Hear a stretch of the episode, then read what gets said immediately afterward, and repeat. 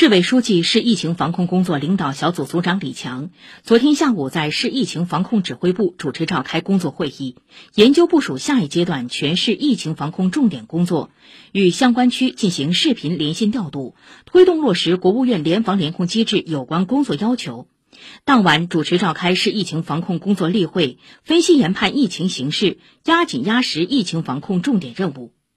李强指出，要深入学习贯彻习近平总书记重要指示精神，坚持动态清零总方针不动摇，进一步强化使命担当，拧紧责任链条，从严从紧持续推进攻坚行动，严格落实三区管控，坚持清零一块守住一块，连点成片，连片成面，不断巩固扩大疫情防控成果。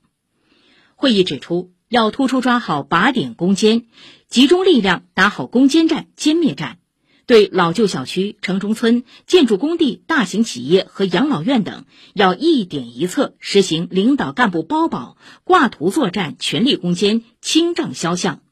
认真开展专项流调排查，进一步拧紧水龙头，严防出现反弹外溢，彻底切断传播链。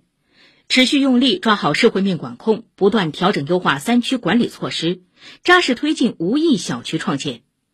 会议指出，要加快提升核酸采样点的覆盖面和便民度，坚持场景导向、便捷高效，持续优化服务功能，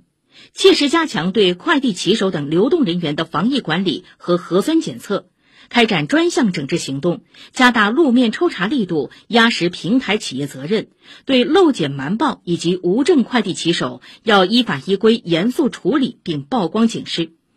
高度重视原企稳岗工作，加快打通复工复产堵点。